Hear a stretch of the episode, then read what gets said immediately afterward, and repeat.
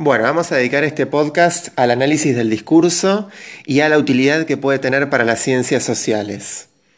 Bueno, lo primero que tenemos que preguntarnos es qué enfoque, digamos, qué mirada sobre el análisis del discurso nos puede servir para poder eh, utilizarlo como una herramienta o como una práctica analítica que puede integrarse de manera eficiente a otras prácticas eh, propias, digamos, de las ciencias sociales. ¿No? Esa es como la gran pregunta.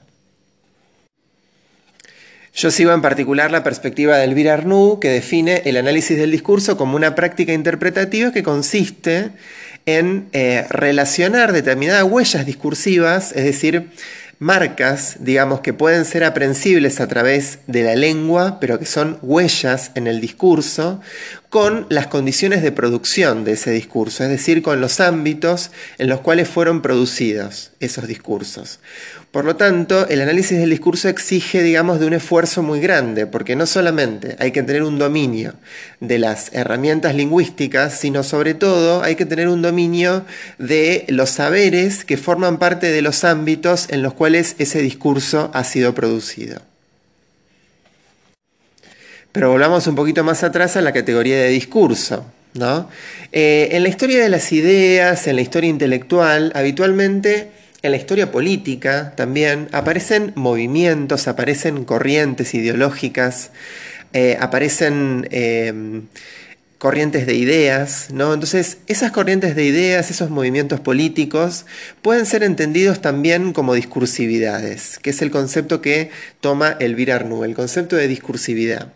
La discursividad es un concepto muy, muy, muy amplio, muy simple, pero a la vez muy amplio, digamos, que puede incluir diferentes géneros discursivos, diferentes eh, tipos de secuencias textuales, o sea, tipos de discursos, discursos, eh, géneros discursivos, secuencias textuales, modos de narrar, modos de explicar, modos de exponer, modos de argumentar, ¿no? en fin, un montón de cuestiones que tienen que ver con la materialidad verbal, pero con esa materialidad verbal en tanto está relacionada de manera estrecha con las condiciones de producción, con el contexto en el cual ese discurso es producido.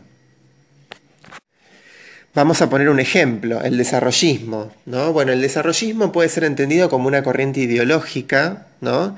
Tomemos, por ejemplo, el caso de Eduardo de Bez Valdés, que considera el desarrollismo como una corriente ideológica que forma parte de la historia intelectual de América Latina, pero fundamentalmente podemos tomarlo, digamos, sobre la base, digamos, de esa concepción como corriente ideológica, también como un discurso, como una discursividad, que tiene sus propios modos, sus propias inflexiones, que están articuladas, por supuesto, con las condiciones de producción. Por ejemplo, en la década del 60, la palabra palabra desarrollo ¿no? estuvo asociada estrechamente en la Argentina con la palabra seguridad, seguridad y desarrollo. Se argumentaba desde los discursos militares de, digamos, de altas figuras del gobierno militar de ese momento, que el desarrollo era una condición necesaria para la seguridad y que la seguridad a su vez era una condición necesaria para el desarrollo. O sea, había una relación recíproca entre seguridad y desarrollo.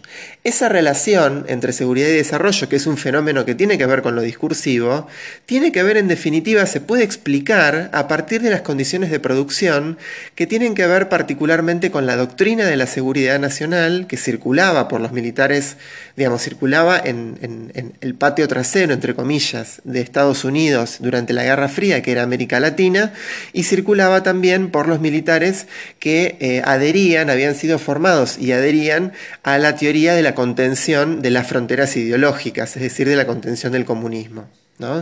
Por lo tanto, esa inflexión discursiva que tiene que ver con esa articulación entre desarrollo y seguridad puede ser explicada no solamente como una corriente de ideas, sino como la manera en la que esas ideas se plasman en palabras eh, pero claro, palabras que no son palabras cualesquiera, digamos, no son palabras que tienen una existencia lingüística, sino que son palabras que son pertinentes en términos discursivos. Es decir, son palabras que, cuyo significado, digamos, es interesante analizar en relación con un determinado contexto, con determinadas condiciones de producción.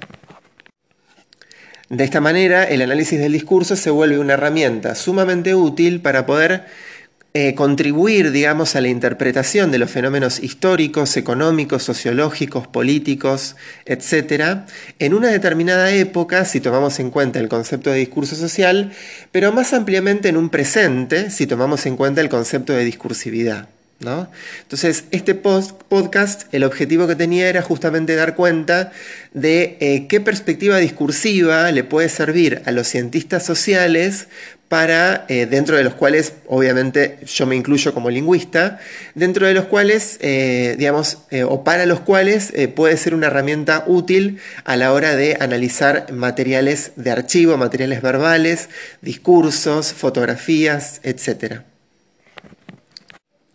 Por último, también es importante tener en cuenta la noción de memoria discursiva, que esto es un concepto sumamente interesante para los historiadores. ¿no? Todo enunciado que se produce en unas determinadas condiciones de producción ancla en una memoria discursiva, ¿no? es decir, convoca ecos que pertenecen a enunciados que se formularon con anterioridad. ¿no?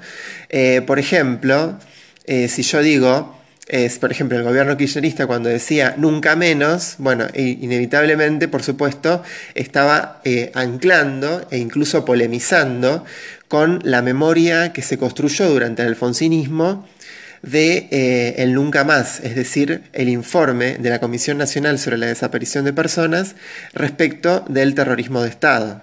Entonces, fíjense que ahí se activaba una memoria, o sea, ahí el kirchnerismo activaba voluntariamente una memoria eh, o pretendía hacerlo, digamos, pero al mismo tiempo eh, polemizaba con esa memoria, ¿no? Porque, digamos, por un lado, el nunca más eh, tenía que ver con el terrorismo de Estado, pero el nunca menos tenía que ver con inscribirse dentro de esa memoria de los derechos humanos, ¿no? Pero en el sentido, digamos, de que los derechos que se habían conquistado durante los gobiernos de Néstor Kirchner y Cristina Kirchner no podían tampoco perderse. ¿no? Por lo tanto, de esa manera eh, había una inscripción polémica dentro de la memoria. Entonces, ahí también tenemos otro ejemplo de cómo el análisis del discurso puede servir para la comprensión de los hechos sociales y en general como herramienta interpretativa.